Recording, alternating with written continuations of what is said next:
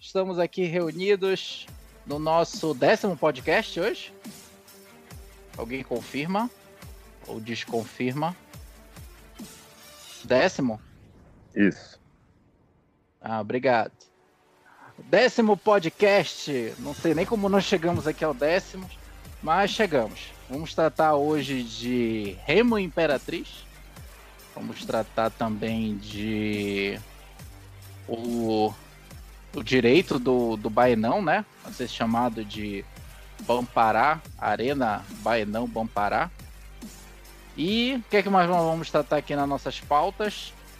É, e as perguntas da galera e o que ocorrer, conforme reunião de síndico. Hoje estamos aqui na presença do Joãozes. Diga olá, Joãozes. Olá, Joãozes. Estamos aqui na presença do Rafael. Diga olá, Rafael. Olá. Estamos aqui na presença do Marcos Chandler Remista. Falhei, meu amigo. Alô. E dele, do execrável, do odiável, do bicolor, que está vendo da oitava posição no escuto lá de cima. Corneta remista. E aí, fale, Corneta. Olá. Linda Beleza. noite, maravilhosa noite. Beleza, Corneta. Corneta está inspirado hoje. É, bem, gente, vamos começar aí com esse jogo Remo Imperatriz que era aquele jogo que todo mundo esperava uma vitória, mas estava cagando de medo de uma remisse. Graças a Deus a corneta salve mais uma vez salvou. E vamos falar um pouco desse jogo aí. Para mim foi um jogo que não definiu nada, não disse a que veio, porque primeiro que o Imperatriz está mais morto que que outra coisa. Mas, graças a Deus, veio os três pontos e agora é pra gente pensar nas próximas mais rodadas que, que vamos. Mais que a Tuna, isso. O Imperatriz tá mais morto que a Tuna. E aí, mas veio os três pontos, graças a Deus. Graças a Deus. E aí nós vamos tratar agora desse jogo aí. E aí, galera, esse jogo deu para avaliar alguma coisa ou o Remo fez, fez mais que a sua obrigação? E aí, Corneta, falei um pouco aí sobre o Remo Imperatriz. É, eu acho que não fez mais do que, do que obrigação, né? Primeiramente que o Imperatriz ele levou o gol do Hélio, né? Ele levou um gol do Hélio e uma assistência do Hélio, mais dois gols do Charles, né? E mais um golaço do Eduardo Ramos. Então, levar gol do Charles, né? Levar gol do Hélio, né? E, mais uma, e o Hélio fazendo no gol do Eduardo Ramos, o Hélio ainda fez um masterclass ali, né? No, nos zagueiros. Então, quando o time leva gol do, dois gols do Charles, né? E um masterclass do Hélio, é, é sinal de que a coisa mesmo degringolou, né? Que a vaca realmente levou gol do Hermel. Foi. E, isso, do Hermel ainda por cima foi, né? Então já demonstra mesmo que a, que a coisa foi pro brejo, então é, não tem muito o que falar de avaliar desse jogo, né? Foi assim, aquele jogo nível é, quase que jogando ali com, com lanterna do, do Parazão, né? Mas o primeiro tempo foi tranquilo, né? Apesar de alguns chutes do daquele atacante dele lá, o Cezinha, né? Que era o atacante que chegava muito pela, pelas laterais, principalmente pela lateral direita. E mais uma vez aí, eu acho que é, os nossos laterais deram muito espaço também, né? Nossos laterais, eles são assim, eles são soldados de guerra, né? Ele vai e não sabe se volta, principalmente o Marlon, né? O Marlon é muito mais, ajuda muito mais no ataque, né? Ele é um excelente apoiador, é, já, já, tem mais de cinco assistências, né? Não sei se tem cinco ou mais assistências na, na Série C, também foi o grande nome da, da partida, mas tem um problema ali defensivo, mas isso o volante pode cobrir, né? O, o zagueiro também, também pode cobrir. Mas no mais, não teve muito problema. No segundo tempo teve o técnico um 4 a 0 já no placar, né? O jogo já ganho e o, o Bonamigo resolveu fazer um jogo treino no segundo tempo, né? E o segundo tempo foi meio sofrível de assistir, justamente porque ele foi botando aí um monte de jogador que e não joga entrosado, né? Que não são os titulares. Aí meteu ali o, o Dioguinho, né?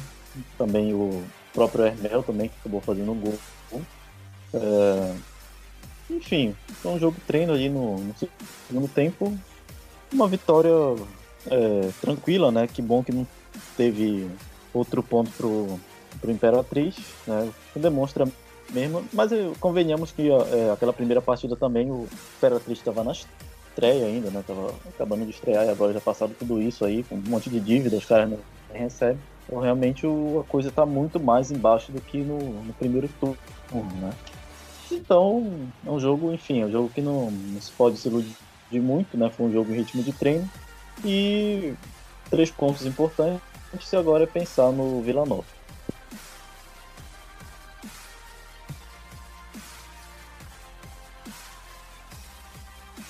Beleza, Corneta.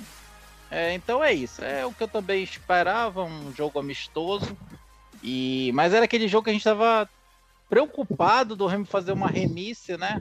Do Remo conseguir um, um resultado adverso quando tá tudo fácil, mas graças a Deus veio veio o que todo mundo esperava.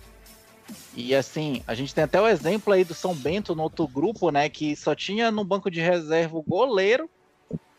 E o Criciúma fez o favor de empatar com esse time. E aí eu acho que a, que a Remice se transportou para o outro grupo lá. Ah, e assim, ah, e aí, Rafael? É, né? O goleiro ainda entrou improvisado ainda. Não, tinha, tinha dois então, goleiros na linha. Dois goleiros jogando na linha. Né, pra completar o time. Deus. E, e sabe o que é o pior é. de tudo? Eu, eu assisti essa partida e o pior de tudo é que no segundo tempo, principalmente, o São Bento dominou o jogo. Assim, foi, foi bizarro assistir São Bento Criciúma. Assim, se fosse, fosse o Remo, sei lá, acho que já teriam tacado fogo no, no Fábio Bentes, assim, tacado fogo no Bonami. Depedrado, foi, foi, foi o, Baia, o Baianão. Foi surreal, foi surreal. Foi surreal. A sede do Remo, alguma coisa parecida, é. Assim, era, era é, João... a, a, a porrada e levou sufoco. É. João, já que você já tá falando aí, e aí, quais são sua, qual é a sua análise pro jogo Remo Imperatriz? Olha, cara, dessa vez eu, eu nem, nem fiz minhas anotações, pra ser bem sincero. Acho que o Remo não tem mais obrigação dele, assim, com todo respeito ao Imperatriz, aos atletas que lá estão, que jogaram limite, né? Foram, foram muito honrados, né? Assim, acho que os 14 atletas que, que vieram para Belém são dignos de aplausos né, por todo. Por estarem honrando né, a camisa do cavalo de aço. É, eu, particularmente, desejo que, o Imperatriz se reestruture. Eu acho que o futebol maranhense é, tem, tem muito a agregar assim, para essas competições nacionais. Então, assim, é, eu vou fazer aqui duas observações. Eu, é, o, o, o Bonita falou, é, as nossas laterais né, tinham muito espaço, principalmente ali pelo lado direito, né, com, com o Cezinha jogando nas costas do Ricardo Luz. Então vinha o Jansen fazer a, a cobertura, né? E o Marlon também, né? Mas só que assim, lá do lado esquerdo, o Lucas Siqueira cobre o Marlon, né? Você observar na primeira linha de quatro, quem faz a lateral ali, jogando do lado do, da zaga, não é o Marlon, é o, é o Lucas Siqueira. Então o Marlon já joga mais adiantado. Isso é natural, ali do lado esquerdo tá coberto, mas do lado direito não tá. Eu não sei se o Charles poderia fazer essa cobertura ali pro Ricardo, enfim, isso aí é um trabalho pro Bonamigo. E a remisse quase veio, né, cara? Porque quando tava 1x0, o Cezinha bateu uma falta que obrigou o Vinícius a fazer uma bela defesa. E aí no rebote, quase a bola entra, quase a Imperatriz empata. E a remisse quase veio. Mas aí depois desse lance, a Imperatriz ainda botou uma bola para fora, se eu não me engano. Aí o Remo fez o segundo gol lá com o Eduardo Ramos, nunca critiquei. Fez o terceiro com, com o Charles. E teve a bola da travessão deles, né? No segundo tempo a gente botou uma também. É, e só fazer um adendo assim, é, eu, eu gostei muito da entrada do Salatiel. Eu não sei se vocês vão comentar sobre, mas assim, ele teve duas chances. A primeira ele no meio de três ele limpou sozinho e bateu o rente à trave. E a segunda foi um, um chute para fora também. Essa acho que é, é uma opção, né? Para você precisar do, do 9 ali. Mas eu gostei muito da movimentação dessa, desse quarteto ofensivo. Com Eduardo, com Hélio, com Charles e com Wallace. O time fica muito leve, fica solto. Eu achei interessante. Não sei se contra o Vila Nova vale a pena usar, mas eu achei muito interessante, principalmente contra uma partida contra o Imperatriz, que tinha tudo para vir retrancado. A gente sabe que o Charles Guerreiro joga muito na retranca. É mais ou menos é basicamente isso que eu tenho para dizer. Assim, não tem análise detalhada, porque eu acho que o jogo em si, é, como falaram, né, foi, foi ritmo de treino, principalmente no segundo tempo. E fica aqui a missão honrosa aí a todos os jogadores do Imperatriz. Eles mantenham é, até o final da Série C esse espírito de, de atleta, de lutar até o fim. Os caras não bateram, não fizeram falta, não é, fizeram cera, nada. Suaram sangue até o fim. E o Remo, respeitosamente, aplicou a goleada, porque a melhor maneira de você demonstrar respeito a um adversário é você jogar sério contra ele. E o Remo jogou sério, fez um placar merecido, poderia ter sido mais. Mas fica aí a menção a esses 14 homens que honraram é, a camisa do nobre cavalo de aço. Obrigado aí, João. Quanto ao Salatiel, cara, eu tô. Eu, eu achei essa entrada dele meio. Sabe o que ele me lembrou? Aquele Marcos Santana do ano passado, que chegou como artilheiro da. Ele era artilheiro da Série C, né? Do ano passado. Enfim, sei que não jogou nada. E eu tô lembrando desse, desse Marco Santana no Salatiel. E assim, não sei também, eu não vou condenar ele aqui agora cornetar, mas já cornetando, eu acho que ele vai me dar muita dor de cabeça, ainda vou xingar muito esse cara. Espero estar errado. É, mas eu, assim, a bola, a bola chegou pouco, mas eu gostei muito desse lance, assim, porque, somente do primeiro, que ele tava de costas pro lance, e aí ele projetou o corpo como se fosse abrir a bola pro lado esquerdo e puxou pro pé direito e meteu o bico na bola. Assim. Então, se entra, seria um, um gol bem bacana. Assim, para mim, ele não tem. É o primeiro jogo, né? Não vou cornetar também. Mas ele não, não vejo ele para ser titular, não. Eu acho que se o Heron é, tiver condição de jogo, acho que pelo na comparação entre um e outro, eu gostei mais do Heron do que do Salatiel. Acho que no desespero, no abafa, ele pode entrar e quem sabe conseguir um fazer gol. Bem, espero dizer no Twitter, nunca critiquei Salatiel. Mas agora não vejo isso não. Bem, e aí, Rafael? Quais são as suas considerações desse amistoso Remo Imperatriz? Olha aí pra gente. Bom, é, foi o que a gente meio que já imaginava, né? E o time do Imperatriz totalmente fragilizado, né? Foi um amistoso, treino de luxo, por exemplo. É, ainda mais que o. Aliás, o Imperatriz ainda assustou um pouco, né? No primeiro tempo, com aquela bola na trave do Cezinha. Aquela, quando ela voltou, o jogador do Imperatriz cabeça em cima do Vinícius, quase o Imperatriz empata, né? mas foi bem tranquilo. Remo abriu logo 4x0 no, só no primeiro tempo e no segundo tempo no. Só acontecendo o feijão com arroz, né? Tanto é que o, o fez o quinto. E o, o Remo tivesse apertado um pouco mais, daria pra sair sexto, sétimo, até o oitavo com tranquilidade.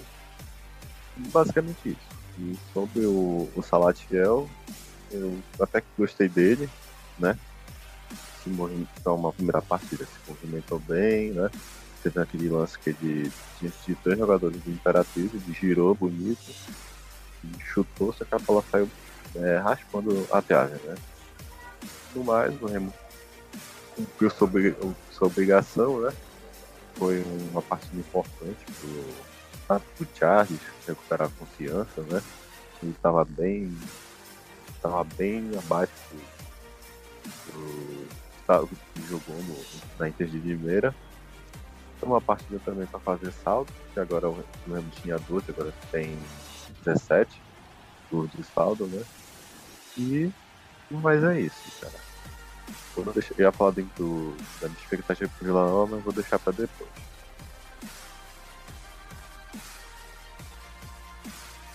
Beleza, Rafael. E aí, Chandler?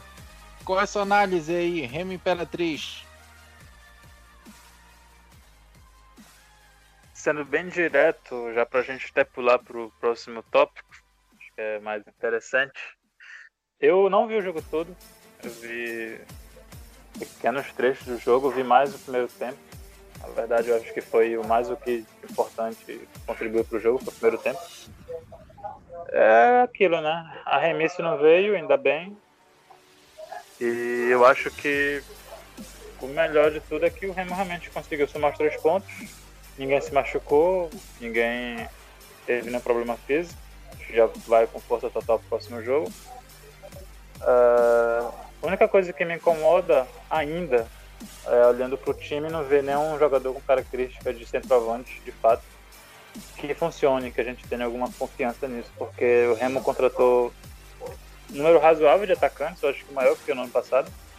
A gente tem o Aaron, a gente tem o João Diogo, a gente tem o Charles, a gente tem agora o Salatiel, a gente tem a garotada da base, mas a gente não vê ninguém com uma característica propriamente de 9 e isso me incomoda um pouco porque a gente já, já viu o Remo, inclusive em 2016, de vários outros anos, bater na trave porque não teve poder de conclusão muito bom e isso às vezes faz muita diferença.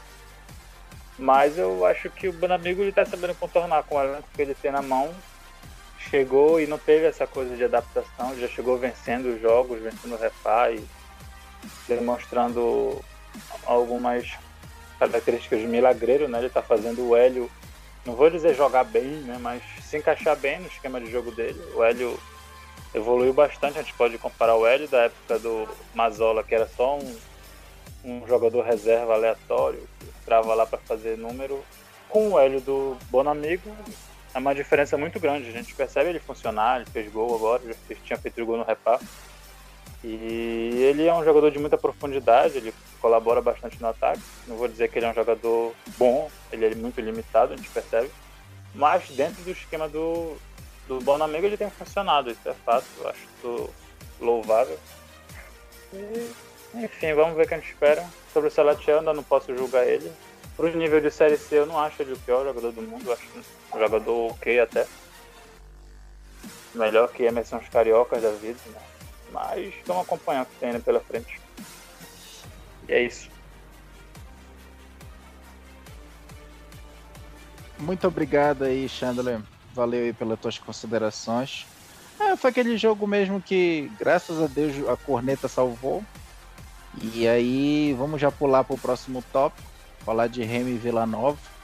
O que, é que vocês estão esperando? E já vou começar aqui minha corneta. É... Acho que o Vila Nova vai dar um show 3 a 0 fora o baile. Uh, e aí, Corneta, o que, é que tu espera aí para Remo e Vila Nova? Como é que vai ser o comportamento do Remo aí e previsão de placar?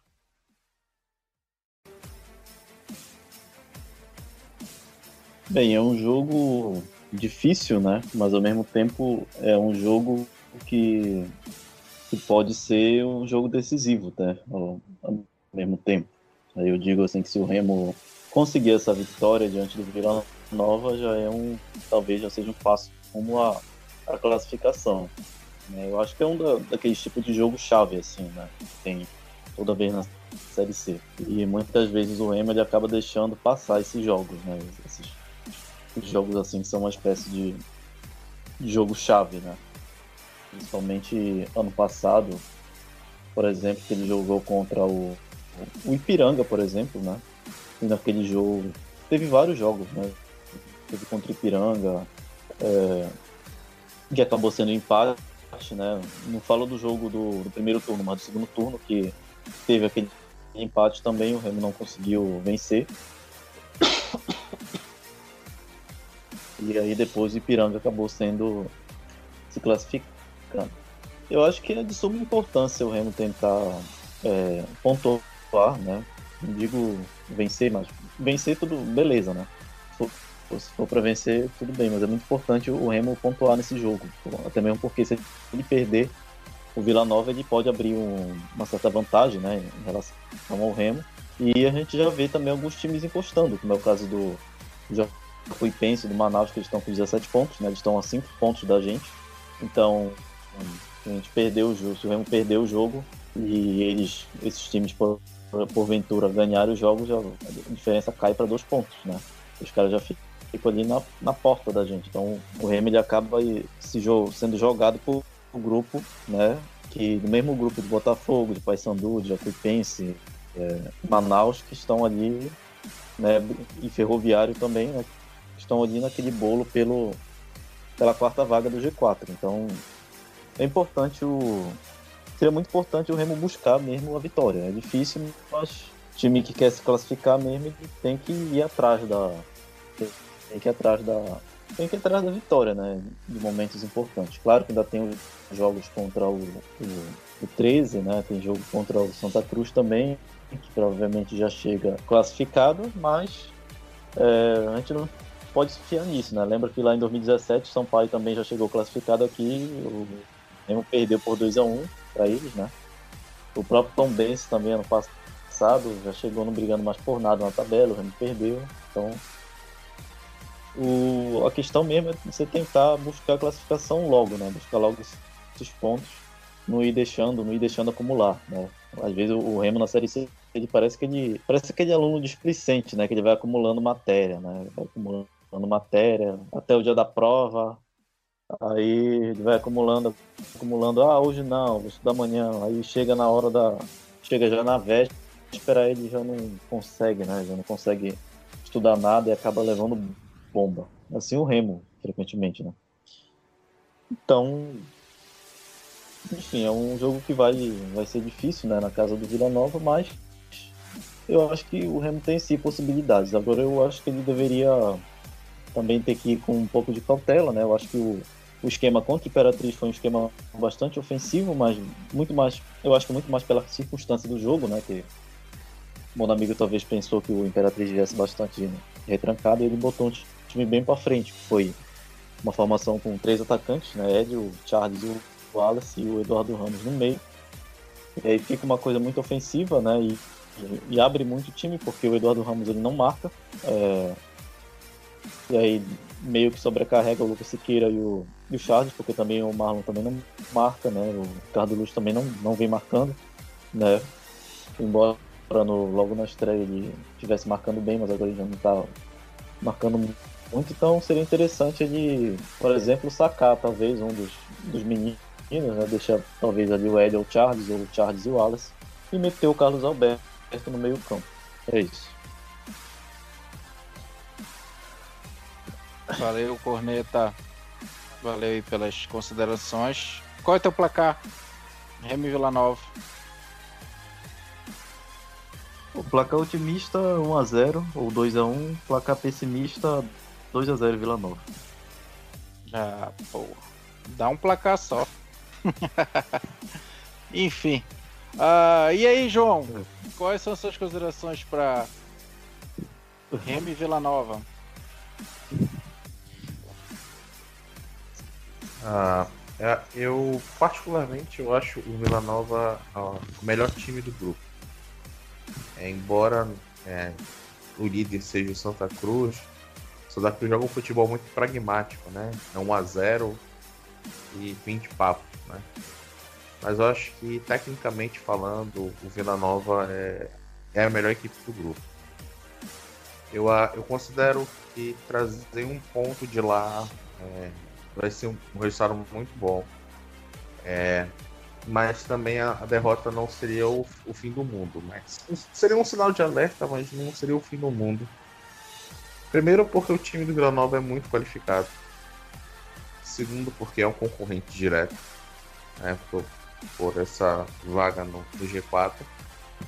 E, e o Vila Nova só tem uma derrota na competição, né? Que foi aquele 4 a 0 pro Ferroviário, né? O Ferroviário tava voando baixo, né? No começo da competição.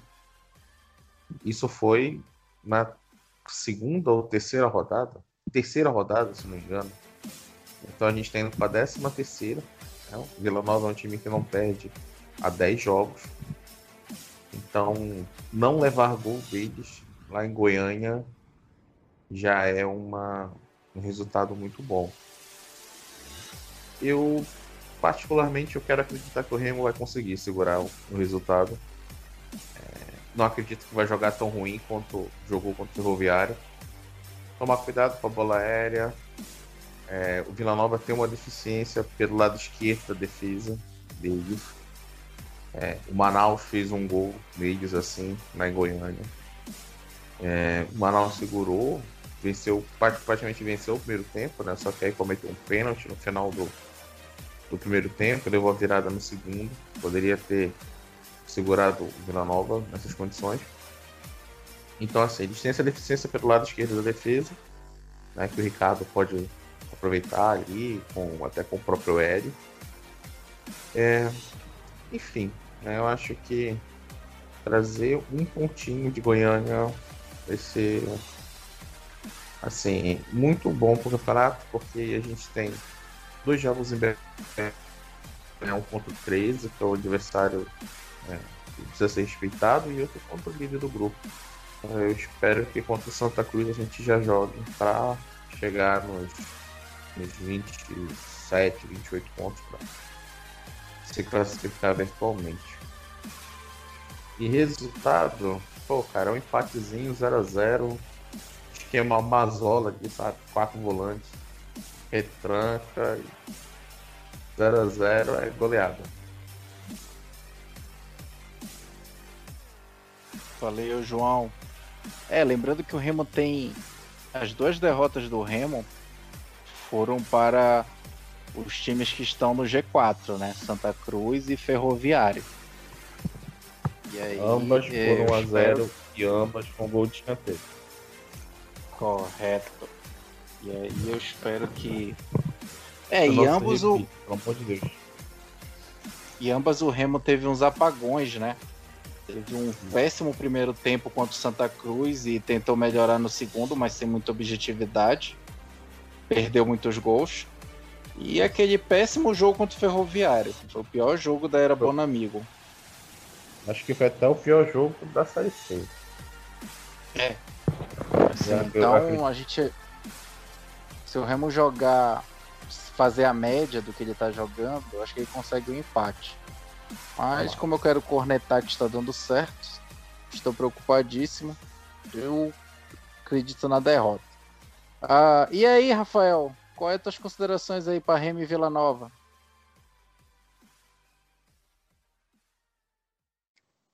Cara, é, vai ser um jogo bem difícil lá em Goiânia. Primeiro que o. Acho que o Vila não perdeu lá.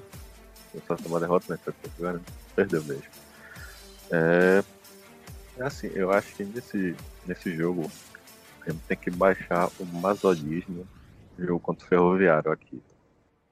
Bota todo mundo retrancado, faz bola parada, cruzamento, porque lá vai ser duro, complicado, né? Eu acho que só o 13 conseguiu segurar o Vila Nova lá. A Goiânia né, empatou em 0x0, acho que só foi o 13. Mas enfim, é, é um jogo que eu não, eu não tô esperando uma vitória tremenda, um empate. E acho que uma derrota vai ser normal, né? Mas assim, se vier empate tá bom. E for um milagre os deuses do futebol, de São Voada, uma vitória do Remo vai ser muito, mas muito bom. Mais que demais. Né? E acho que o caso venha essa, essa vitória que eu tô falando, acho que a partir daí vamos ver a minha classificação, né? Mas assim, voltando, sendo um pouco mais realista, é, eu infelizmente estou esperando uma derrota. Acho que 2x1, 1x0, foge muito disso. E é isso. Beleza, Rafael. Obrigado pelas suas considerações. E aí, Chandler? Vamos lá, Remy Vila Nova. Suas considerações, expectativas.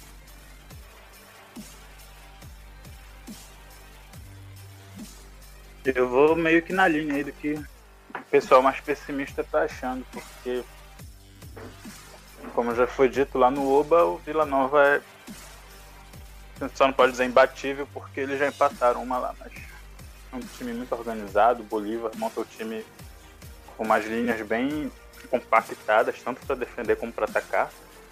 Ele ataca com um grupo muito alto, defende também com uma quantidade alta de jogadores, então acaba complicando. Eu sempre me impressiono com o preparo físico dos jogadores do Vila Nova, porque é uma galera que se entrega muito. Parece que só vai cansar mesmo no finalzinho do jogo. Mas a gente pode se espelhar alguns gols que eles levaram lá, né? Como o próprio jogo do Manaus, que o João falou. O Manaus achou um gol lá com uma bola cruzada na área. É, eu acho que o Remo tem sim que se impor na medida do possível, mas é defender. A tônica é realmente buscar uma retenção que funcione, né? é, não fazer papel de tonto com as bolas levantadas na área, como fez contra o Ferroviário e o Santa Cruz. Eu espero que o Bonamigo já tenha trabalhado mais isso. Porque eles, tanto os zagueiros como os volantes, apoiam muito nas jogadas aéreas. Adalberto já fez dois gols em cruzamento na Série C. O outro zagueiro também já fez gol de cabeça, então é, é uma, uma partida que é aquela que se o Remo perder a gente não acha absurdo, né?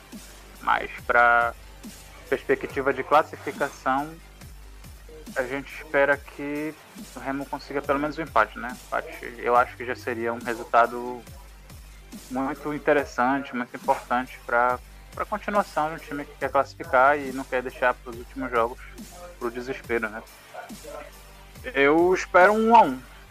Eu acho que tanto a defesa do Remo não vai assegurar e deixar de levar o gol, como torço também para que em algum momento o Remo for a defesa do Vila Nova. Eu acho que um a um seria um resultado equilibrado tanto entre as possibilidades de, de ataque do Vila Nova quanto de defesa do Remo. Eu acho que é, é esquecer um pouco essa esse ímpeto de ataque, né? E dedicar mais na linha de marcação no meio campo. Eles vão querer desenvolver o jogo todo, vão realmente dedicar muito a se classificarem de forma antecipada. Uma vitória contra o Remo lá praticamente já. Praticamente não, já crava o Vila Nova como classificado. Então acho que o empate é, é realmente que a gente pode lutar e pode acreditar realmente que é um resultado muito bom. Como uma forma da gente já se preparar para porque eu acredito particularmente que um empate mais uma vitória já praticamente assegura o Remo na próxima fase. E, no mais é isso. Um a um. Valeu, Xander. É, o Remo, se o Remo ganhar esse aqui... jogo. Oi, falei. O interessante de, desse jogo, né, é que eu tô achando assim que o Remo ganhando esse jogo ele ah, já fica num, num, nível acima, né, de se distanciar bastante do daquele grupo ali, digamos, dos dos cinco, né? Porque você tem o Imperatriz que já está rebaixado, tem o tem Remo, Santa Cruz e Vila Nova que estão mais à frente e restam aí seis times, né, no caso, que brigam pelo brigam por G4. Então acho que qualquer um que ganhar esse jogo ele já ele fica mais seguro, né, a nível de competição. É, e, e, joga o outro, né? E joga o outro para brigar junto com, com, os outros seis, né? É, brigar ali por duas vagas no brigar ali por duas vagas no G4. Claro que ainda tem times que ainda estão é, um pouco mais longe, né? Mas série C é isso, né? É, um jogo ganha duas seguidas já está lá já tá lá em cima. Então, por isso que eu acho que isso, como eu falei ainda há pouco, é um jogo chave. Qualquer um dos times que ganhar, eu acho que ele joga o outro para brigar junto com os seis pelas duas vagas e já caminha a sua classificação. Então, se o Remo é, ganhasse o mesmo, seria um, seria um, um alívio muito grande para a gente. Né? Seria um sopro de esperança muito grande. Mas a gente é azarado, né? Pode pode fantasiar muito né, a respeito disso. Então, a gente sempre espera o melhor, mas sempre qualquer de pé no, no realismo, né, no pessimismo também. Faz o Remo ganhando, eu não vou me empolgar muito, mas eu já vou ver um pacote de assinatura TV paga para Série B já, sabe? Sem querer me empolgar, mas já me empolgando. Mas é isso. Essa é... briga é pra não cair, de acordo com alguns da TL. Vou dar bloco nesses. Nesses amigos do João. Uh, bem, gente.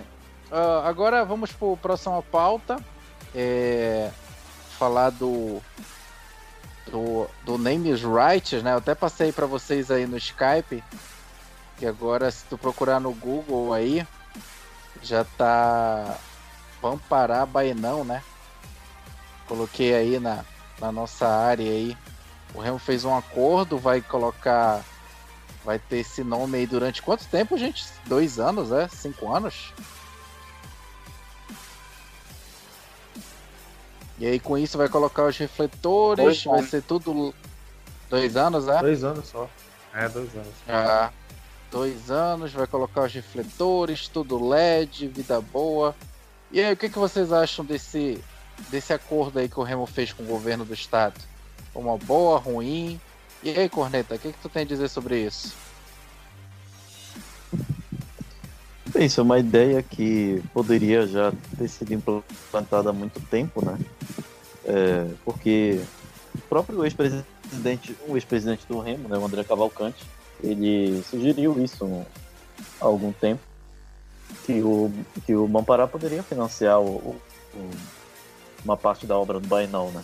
No caso, uma parte a torcida já entregou, né? Que foi, foi as arquibancadas e tal, o jogo às três horas da tarde, mas ainda falta uma outra parte bem expressiva, né? Que é a questão da luz, né? Que é, que é, uma, que é até o mais importante, porque é, Série C, né? a Série C, os jogos, a maioria dos jogos eles são à noite, né? Então, sendo a maioria dos jogos à noite, você não pode realizar jogos no Bahia, não. Então, essa parte é realmente muito importante, faltou para o Remo. E hoje em dia mesmo, vários jogos são só à noite, né? É, já, os jogos de dia já andam raro, mesmo na Série A do Brasileirão. Mas no domingo mesmo, que você tem os jogos à tarde, na, agora Série B, Série C, Série D, sempre é geralmente à noite a partir de 5, 6 horas da tarde. Mas, assim, é, uma, é, um, é um projeto que poderia ter sido viabilizado antes, mas eu acho que entra muito aí também a questão da, da, da mudança de governo, né? Também eu acho que o Helder ele tem um, um interesse maior em, em, estreitar relações tanto com o Remo quanto com o Paysandu, já visando é, buscar eleitorado para sua reeleição também, né? Então ele ele vê aí no, em Remy Paysandu um potencial eleitoreiro muito forte, né? Porque realmente parece muito ligado em futebol.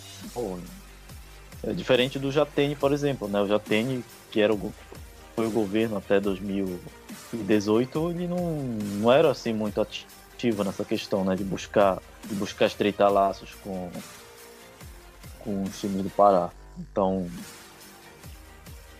e também a questão também da credibilidade do Fábio Bente, né? Eu acho que a própria a própria entrega do Bainão, não, não querendo puxar o saco do, do Fábio Bente, mas é, por exemplo, eu lembro que, por exemplo, o, durante a gestão Manuel Ribeiro, né, o, o, a ideia do Manuel Ribeiro era isso, né, de da torcida é, fazer coleta, né, para reconstruir o Bainão, e ninguém quis entrar na dele, né?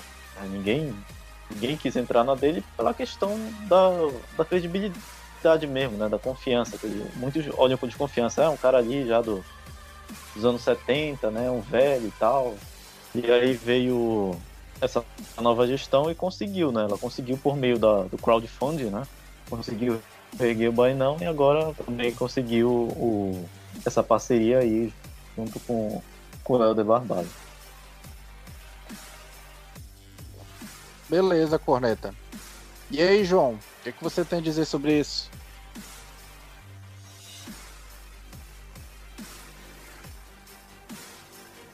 Como diria Glória Pires, não sou capaz de ofender. É, eu acho.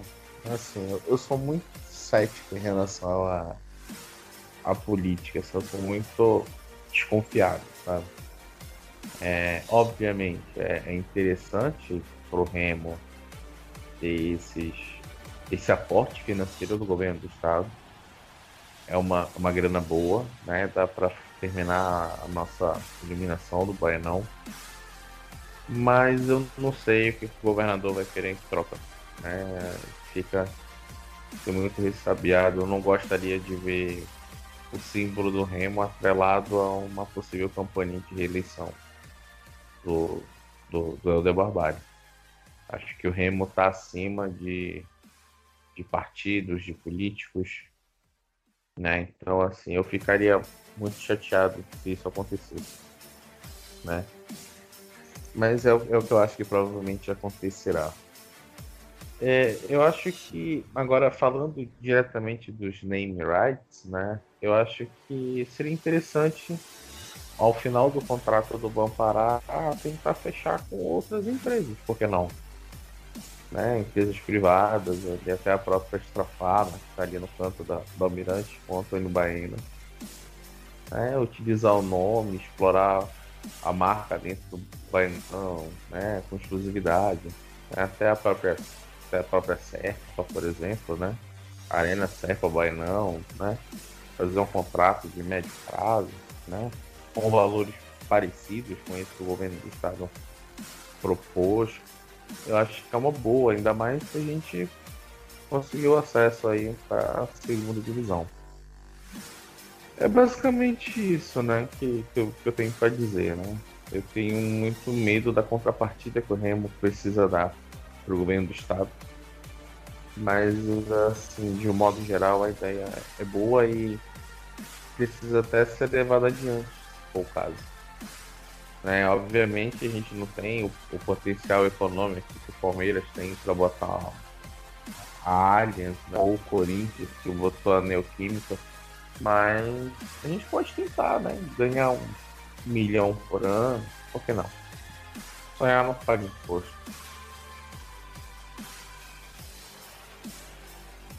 Valeu, João. E aí, Rafael, suas considerações sobre a estádio Bampará Baenão?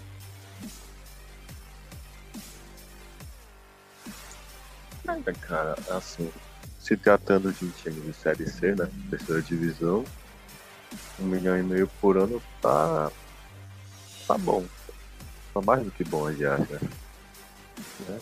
Um, bom para ajudando a finalizar o, o Mainão, né? Refletores. E como o João disse, né? o governo com certeza quer um caldo em troca. Né? O Helder está visando 2022, né? Mas assim, é, eu vejo sim com bons olhos, né? Essa, essas name rights agora do Bainão. Até vi pela TL alguns dizendo que já o valor pouco, que já deve ter um pouco mais. Vejo assim, vejo assim.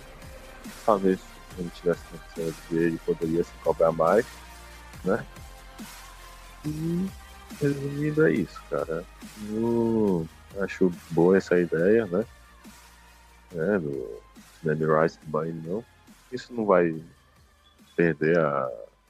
Não vai fazer perder a realização do Bainão, porque todos os torcedores estão chamando do Bainão, né? Bom para Bainão vai ser só para centralizando, comercial e tal.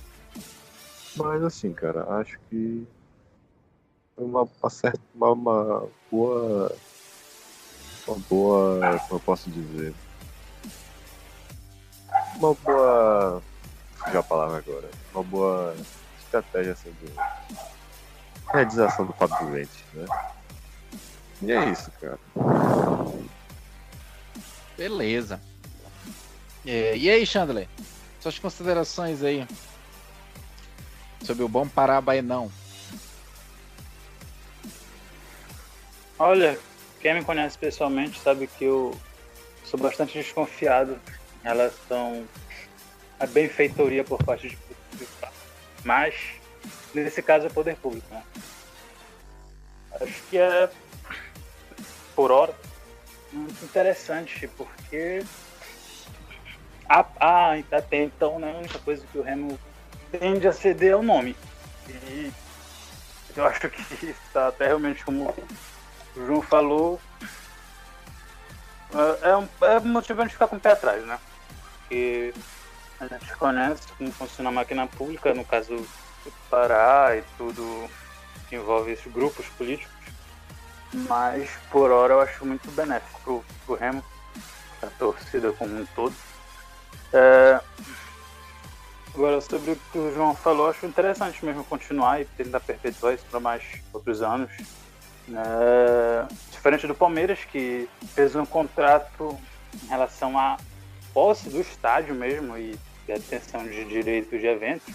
Né? Se a Allianz promover um evento de um show, o Palmeiras tem que jogar em outro lugar, como já jogou várias vezes no Pacaembu, e não tem conversa. Não, então é muito surpresa esse contrato. O Bahia não, não, é com esse name rights. Assim como a Neoquímica. Ele só cede o nome mesmo, né? Por força de marketing, de direito de imagem. E eu acho que nesse sentido é muito benéfico, né? É complicado quando entra nessa questão de ceder mais direitos e ceder a tutela realmente do, do da propriedade para uma empresa privada, como é o caso do Palmeiras. Mas por hora eu acho benéfico, eu espero que funcione bem. É, é, lembrando que a gente tem sim como prioridade a parte da iluminação, mas as Mercedes ainda tá aquele jeito lá. Inclusive eu acho muito desagradável aquilo, parece camarote de, de garapé de balneário, eu acho horrível aquilo. Mas por enquanto é que a gente tem. Acho que para o futuro, depois da iluminação, né, seria interessante um projeto que visasse reestruturar a arquibancada, reconstruir no caso, né, que não tem nada no momento, reconstruir a arquibancada das Mercedes e dar cara para o estádio mesmo, né? Ampliar a capacidade de público, mas isso aí é para um futuro mais elaborado, mais pensado. Vamos para um ponto de cada vez e a princípio né, a prioridade é realmente a iluminação. Então por hora eu acho benéfico.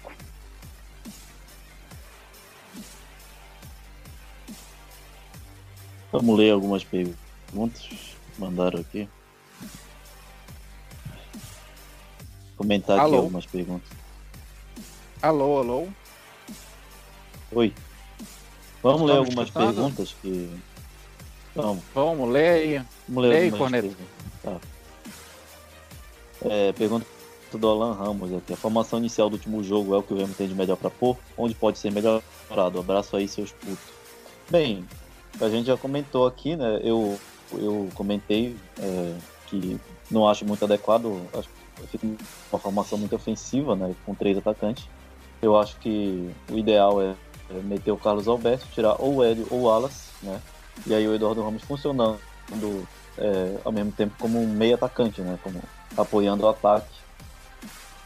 É, mas assim, três atacantes, né?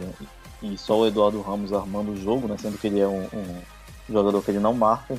Então acho que fica muito ofensivo, né? O que, vocês acham? Ele, ele tá que... fazendo uma variação. Ele fez uma variação, gente, ou eu tô sonhando? Porque eu percebo que contra o Manaus, times assim, vamos dizer, mais fáceis, que jogam mais aberto, ele faz uma formação mais no ataque, mais buscando o gol, como ele fez com o Manaus e com o Imperatriz. E com times mais casca grossa, ele tenta segurar um pouco mais o jogo. Como é, foi contra o Ferroviário. Seria o ideal né? Vamos ver como ele age diante do Vila Nova, né? Como é que ele vai armar esse é. time. É um time muito ofensivo, como vocês já falaram. Então, acredito que a tendência dele seja armar um time mais cauteloso, né? Então, como eu falei, talvez eu ele tenha armado esse, é muito... esse esquema para o caso do Imperatriz, né? Que veio e achou que fosse uma retranca forte. O grande do Mazola era justamente não adequar o, o modelo de jogo para necessidade, como no jogo do Botafogo da Paraíba, que o Remo tinha condições totais de tirar três pontos daquele jogo, e o Mazola não adequou o modelo de jogo e o sistema de jogo para um time mais ofensivo para buscar a vitória. Ele praticamente manteve as mesmas linhas de marcação, teve uma certa, um certo esboço de pressão, mas o Remo não tinha a força ofensiva que ele tem hoje. Então, jogando dentro de casa, foi um 0 a 0 sonolento, e o Remo, pelo modelo de jogo, parece que não estava afim da vitória. E é uma coisa que o Bano Amigos tem mostrado, né? Ele se adequa ao jogo, onde é o jogo, as necessidades do placar, eu acho isso muito louvável. É, se dá certo é outra coisa, mas que ele tá tentando buscar adequar as características do, de cada time, ele tá buscando, né? Eu acho que deu certo de. Não deu, o que não deu certo foi contra o, o Ferroviário, né? Que o Remo ficou completamente inoperante no jogo.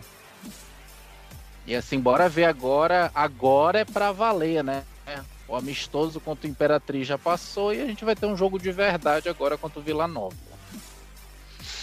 Próxima pergunta. Agora a pergunta aqui do. Eu não, eu, não, eu não dei minha opinião. Eu não dei minha opinião. Não dei minha opinião. E sua opinião aí, pode João? Falar aí. Pode falar, opa, pode falar. Concordo com vocês. Só isso. Te fuder, cara. Perguntas pro, pro do, do Dom Pedro, né? Perspectivas para B 2021. Nenhuma. Bom, olha. Nenhuma. Nenhuma, nenhuma. Nenhuma, nenhuma, nenhuma. Próxima pauta. Tá zicando o nosso leão. Zicou, zicou, zicou, zicou. Zicou, zicou, zicou. Manda ele se fuder assim, antes que eu me esqueça. Ele tá perguntando as perspectivas pra B, pra B 2021, mas não significa que a gente vai estar tá nela, né? Entendeu? Não ah, significa que a gente ah, tá o Remo na série. Ah, sim. É. Ah, tá. É. Ah, só, só para correr vai estar tá lá. É né? muito da nossa alçada, né? É. Faz tempo, né? Faz tempo, faz saudade. Pode ser o Corinthians, né? Pode ser o. É que o Brusque vai subir e o Cruzeiro vai permanecer. Eu acho que o Cruzeiro vai cair. É, vai ser uma série, vai ser braba, né? Vai ser... Eu acho que o Cruzeiro cai. Bom, eu acho que o Cruzeiro vai cair. João Gust... Pergunta aqui do João Gustavo: é, se o Remo subir, a página entra em inatividade até o Remo ser rebaixado? Pois é, mas Bem, pra que ele é falou inatividade? É puxando, é, é puxando ou pro corneta? Não, pra gente, né? Pra, pro corneta remista também. Ah, ah corneta? Corneta é remista. O corneta é uma ideia. É, ideia o corneta nunca é foi. Isso, o corneta nunca foi uma pessoa, o corneta é uma ideia. ideia. Hoje mesmo não é o Gemac que tá falando, hoje é o Zat aí que tá falando. Exatamente. o Zat é o, o Zat é bicolor, mas é moderador da. Isso, é moderador do nosso corneta. Mais dois aqui. Mais dois aqui. É, é, agora, né? Vamos lá. Bem, domingo Boy, Neuro Caótico, fez duas perguntas aqui. Kevin seria uma boa opção para a zaga? Eu não sei porque ele ainda tá batido, né? Eu acredito, eu acho que ainda tá no Spa. Ainda tá batido, né? Spa. É, tá no Rem Spa ainda. Ah, mas res respondendo a ele, eu não. Eu particularmente jogaria ou com o Fredson e o alemão, ou com o alemão e Jansen. É que o Jansen, eu tô com medo do Jansen, cara. O Jansen tá fazendo o, muita. O, Jan, o Jansen, o Jansen tá, tá numa fase ruim, acho que já desde o começo da competição. Mas tecnicamente ele é o nosso melhor zagueiro. Assim, eu, ele tá numa fase ruim, acho que se ele for embora no final do ano, a nossa zaga vai perder bastante. Acho que a gente precisa Bem, manter. O, o, eu sinto falta também do, do Marcão, né? Que era um zagueiro, um zagueiro do ano passado, que ficava muito mais. Agora, mas agora faz uma falta do caramba agora, né? Muita falta.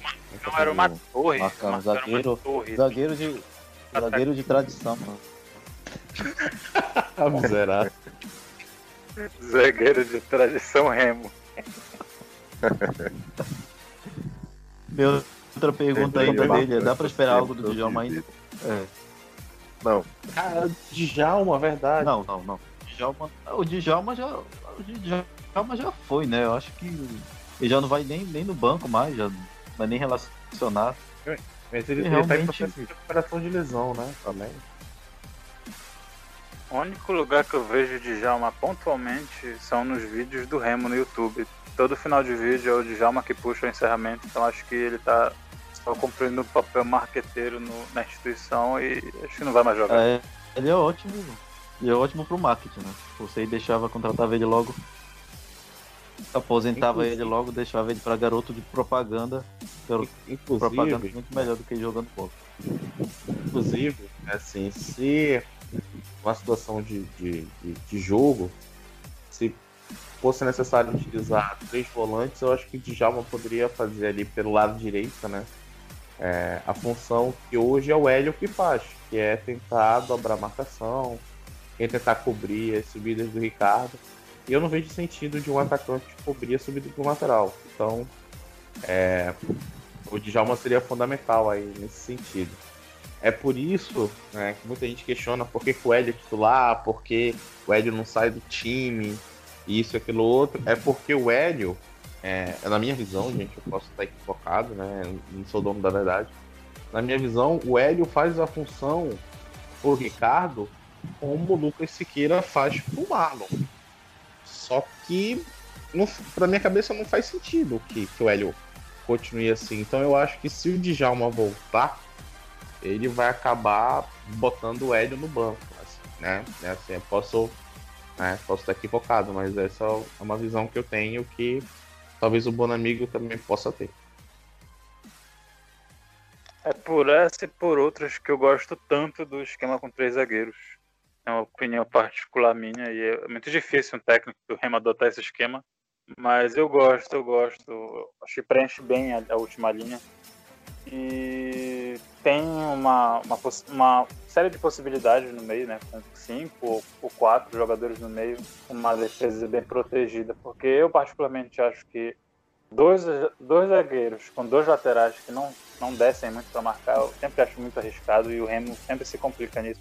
Raramente tem laterais que apoiam bem. E apesar da gente ter visto bons frutos desses dois laterais que chegaram agora no meio do, da Série C, principalmente do Mar, é, ainda é arriscado. O Remo tem uns contra-ataques que tomou um baile do lado esquerdo contra o Ferroviário lá em Fortaleza mas um baile pelo lado esquerdo mesmo, parece que não tinha lateral. A gente deve uma fragilidade muito grande. Eu, eu espero que melhorem isso, porque realmente às vezes dá um medo, dá um aperto no coração quando a gente recebe um contra-ataque, porque lateral é um corredor. Bem, uma última pergunta aqui do Fabrício, nosso o, fã número 1. Um. Deixa, eu, eu só, eu só, só finalizar ah. aqui, só pra complementar aqui o Chandler falou. Pode, pode falar. O esquema, o esquema com três zagueiros seria muito bom, porque como o Ricardo e o Marlon é, apoiam muito, né? A gente poderia ter uma contenção melhor ali para nossa zaga. Só que na cabeça do Bonamigo isso aí acaba sendo papel dos volantes. Então, assim, eu não sei até que ponto o Bonamigo teria coragem de jogar com três zagueiros e dois volantes para poder liberar o Ricardo. Vai ficar só com três na frente, com o Eduardo e mais dois, não sei também até que ponto isso é, atrapalharia o equilíbrio tático da equipe. É, acho que teria que ser três zagueiros e um volante. E aí, como o Bonamigo gosta de usar volante na cobertura dos laterais, eu acho que ele dificilmente vai adotar essa tática, né? Essa também é um, é um caso a se pensar. A gente fez foi com a Kaká né, em 2015. Só que assim, o caso, o caso do Cacaio era, era o Max, o Ciro Senna e o. Já me fugiu o nome, o Henrique, né? Isso. E aí, o que, que ele fazia? E aí, o que, que, que ele fez? Né? É, o que, que ele fez? Ele soltou o, o Matheus Miller e o Levi, né? E não ficava ninguém na contenção, né? Não ficava ninguém na contenção. Né? É, é, é, assim, era só os três ali mesmo. E seja o que Deus quiser. E aí o a bola sobrava pro, não, pro Chaqui, Era o volante meio. É, mas o, o, Chicão, o Chicão era um, era um cara. Não era um cara de contenção. O Chicão era um cara organizador do time, esse segundo volante. O papel que o Lucas Siqueira faz hoje. Não tinha um Charles no time. Os Charles eram os três zagueiros. Não, era o Ilaíus. O Ilaíus fazer esse papel do cão de guarda, entre aspas. Né? É, mas o Ailson, porra, é... Aí não dá, né? Carne enxadada de uma minhoca. É, o Ilailson é o volante tradição, né? Volante tradição. É. Mas, era só um no caso, né? Não sei se. Já falei demais. Segue aí.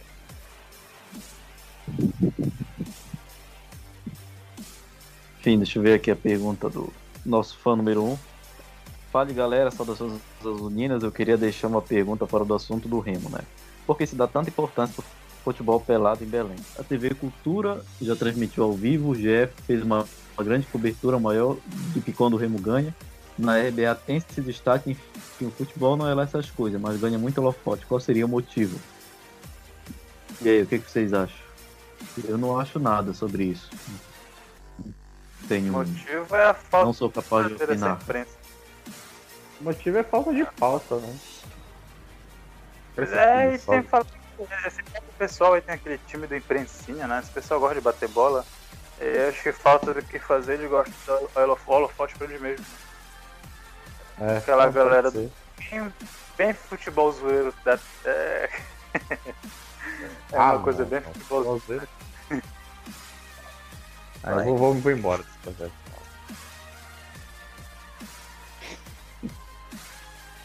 Não, assim, eu acho que também é, é falta de. A pessoa não explora também outros esportes, né? Eu acho mesmo quando existia aquele SBT Esporte, ele tinha muito também essa questão de. Inclusive desde o SBT Esporte, que ele tinha um programa inteiro, né? De uma hora de esporte, mas a maioria era muito essa questão também de futebol de pelado. O próprio Rádio Clube também, né? Desde muito tempo. Não sei se vocês tinham o costume de ouvir rádio, né?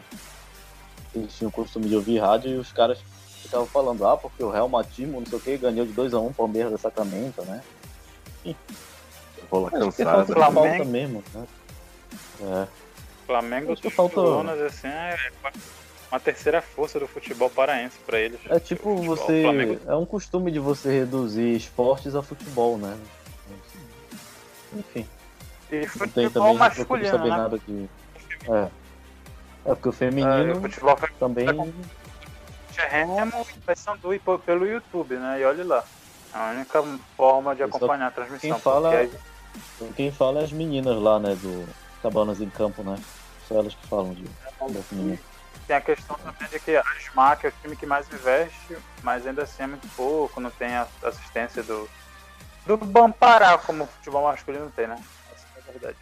Tem investimento público nem privado, é, infelizmente é tratado como várzea e acompanha inclusive mais, do, e é mais apelado. E é um campeonato.